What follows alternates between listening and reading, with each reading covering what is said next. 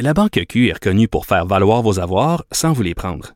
Mais quand vous pensez à votre premier compte bancaire, tu sais, dans le temps à l'école, vous faisiez vos dépôts avec vos scènes dans la petite enveloppe. Hmm, C'était bien beau. Mais avec le temps, ce vieux compte-là vous a coûté des milliers de dollars en frais, puis vous ne faites pas une scène d'intérêt. Avec la Banque Q, vous obtenez des intérêts élevés et aucun frais sur vos services bancaires courants. Autrement dit, ça fait pas mal plus de scènes dans votre enveloppe, ça. Banque Q. Faites valoir vos avoirs. Visitez banqueq.ca pour en savoir plus. Acheter une voiture usagée sans connaître son historique, ça peut être stressant. Mais prenez une pause. Et procurez-vous un rapport d'historique de véhicule Carfax Canada pour vous éviter du stress inutile. Carfax Canada. Achetez l'esprit tranquille. Mario Dumont. Plus pratique que n'importe quel moteur de recherche. Une source d'information plus fiable que les internets. Pour savoir et comprendre, Mario Dumont. Bon, on parle de pénurie de logements. On va parler de gens qui en ont. dire, on va être positif? Ben, oui et non. On parle de gens qui en ont un logement, mais dans certains cas, disons, euh, le fait d'être mal pris, on sait, on sait rafistoler un logement. Et on entend parler aujourd'hui de, de, locataires qui payent quand même, et c'est pas donné, qui payent quand même plusieurs centaines de dollars, euh, mais pour coucher dans, essentiellement, on dit un garage souterrain. Euh, qui a été transformé en maison. Euh, bon, euh, on leur a fait une espèce de pièce là-dedans qui était à la fois la cuisine, la chambre à coucher et tout. Il n'y a pas toujours l'eau courante. Donc, on a essentiellement, on vit dans un garage, donc on a un toit. Est-ce que ça peut être... Puis, on, c'est pas gratuit, là. On paye. Paye. Sérieusement. Mais est-ce que ça peut être qualifié d'un logement? En tout cas, la question se pose peut-être me dire c'est mieux que rien, c'est mieux que dormir dehors, mais quand même. Margaret euh, Van Noten est intervenante en droits sociaux au projet Genèse. Bonjour. Oui, bonjour. Ouais, on voit apparaître toutes sortes de rafistolages comme logement.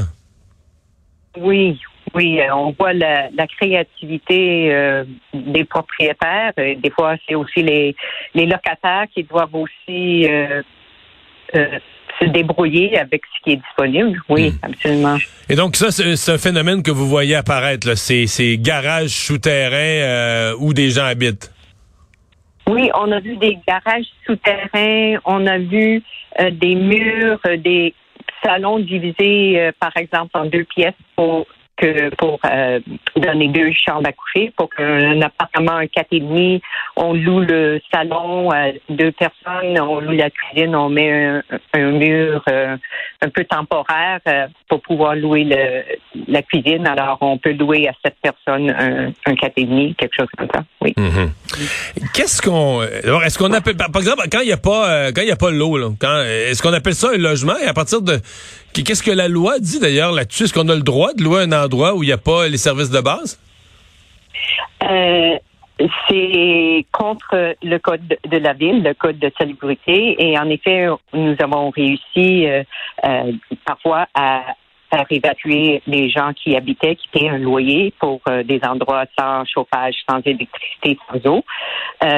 mais parfois, il s'arrive que les gens n'aient pas d'autre choix, qui ne trouvent rien dans leur budget euh, que quelque chose qui n'est pas d'eau et qui, n'ont, qui, ont, qui ont peur de se retrouver euh, sans toit, alors qu'ils vont rester dans un ce qu'on appelle c'est un logement entre guillemets, disons.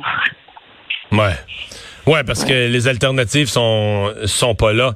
Euh, Qu'est-ce que vous recommandez euh, à, quelqu'un quelqu'un qui vivrait là-dedans, qui serait qui dirait moi j'en suis un, je vis dans quelque chose qui est pas un logement, euh, il n'y a pas beaucoup de recours? C'est ça exactement parce qu'il n'y a a pas de logement abordable disponible. Quelqu'un qui a qui vit disons euh, sur un chèque d'aide sociale de 770 par mois, alors qu'il pourrait peut-être se payer un loyer de 500 même 600 il n'y a pas de, même en colocation, c'est très difficile de trouver quelque chose de 500, 600.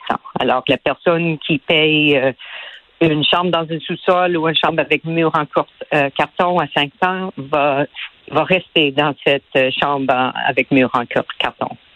Et c'est difficile même pour la ville. des fois, les inspecteurs de la ville, ils peuvent se rendent compte qu'il y a des conditions qui ne sont pas en conformité avec le code, mais ils savent aussi très bien qu'il n'y a pas de logement disponible pour ces personnes-là qui qui ont de la difficulté à intégrer le marché avec l'historique de crédit, les références, euh, la vérification du revenu et tout ça.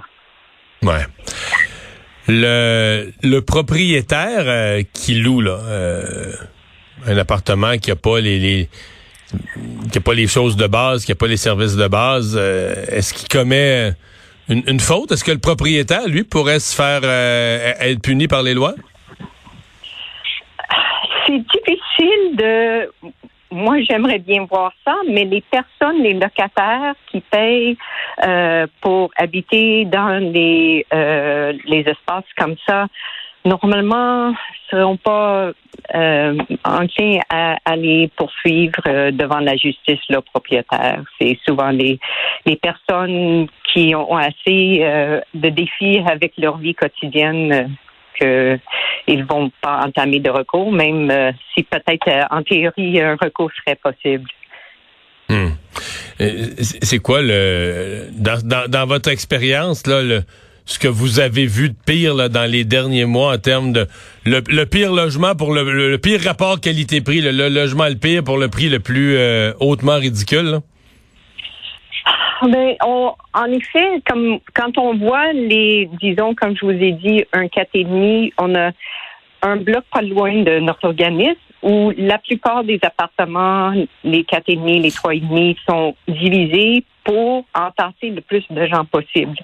Et pour moi, parce que je vois que ça se fait euh, vraiment de façon assez systématique, euh, c'est peut-être encore plus troublant que j'ai vu le monsieur dans la conciergerie qui devait aller dans un, meuble avoisinant pour utiliser la toilette et qui devait euh, s'allumer avec euh, une lampe de poche, euh, que ça, c'était quelque chose d'inhabituel, qui était vraiment affreux. Il avait peut-être 20 pieds carrés et pas de lumière. Quand vous dites qu'il y a 20 pieds carrés, c'est que à l'intérieur de ce qui était un 4,5 qui est, qui est redivisé, là. Ah, excuse-moi, c'était pas vraiment, c'était plus que 20 pieds carrés, mais ça, c'était, je vous parle de le, logement avec dans le sous-sol, pas de lumière, pas de d'eau Ça, c'était, euh, ça, c'était une situation unique, mais on voit les appartements où euh, les propriétaires voient qu'il y a un marché, en effet, pour les personnes qui ne peuvent payer plus que, disons, 600, 650 de loyer par mois et qui vont diviser euh, systématiquement et louer à la chambre euh, même s'il y a quelqu'un, en effet, qui dort dans la cuisine.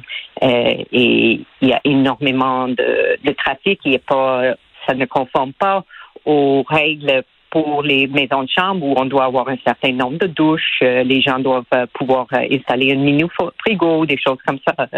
les normes ne sont pas respectées, mais il y a un besoin des, logements qui hmm. sont disponibles à, à ces prix-là et les gens n'ont pas d'autre choix. Alors, euh, mais est-ce qu'on peut dire, euh, ouais.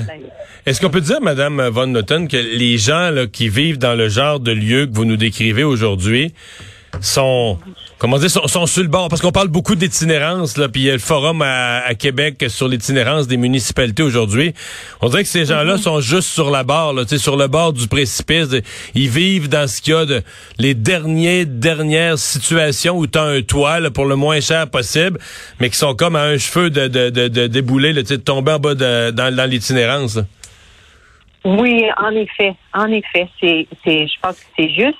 Et ce qui est malheureux, que je dirais par rapport à cinq ans ou par rapport à dix, parce que ça fait longtemps que je fais ce travail-là, ce n'est plus un phénomène tellement marginal. C'est devenu de plus en plus euh, courant qu'on voit que c'est pas, on a une image de la personne euh, itinérante euh, chronique qui est maintenant les personnes itinérantes ou sur le bord de l'itinérance et que c'est c'est beaucoup de personnes, euh, de plus en plus de personnes, les personnes âgées, euh, souvent les hommes euh, divorcés ou séparés, qui ont quand même, il y en a il y en a qui travaillent et c'est ou des fois ils sont à la pension et ça devient un, phénomène de plus en plus courant. et c'est pas une minuscule partie de la population. C'est une proportion de la population agrandissante. Eh bien. Ça a rapport avec beaucoup hmm. de pertes de, de, services et beaucoup, euh, il y a beaucoup de, de problématiques qui sont liées. Oui. Ben, on va surveiller l'évolution de, de, tout ça, en espérant que les mesures, tout le monde euh, discute du sujet. Peut-être que ça va mener vers des solutions. Euh, Margaret Van Newton, merci d'avoir été avec nous. Au revoir. Ah, bienvenue, ça me fait plaisir. Au revoir.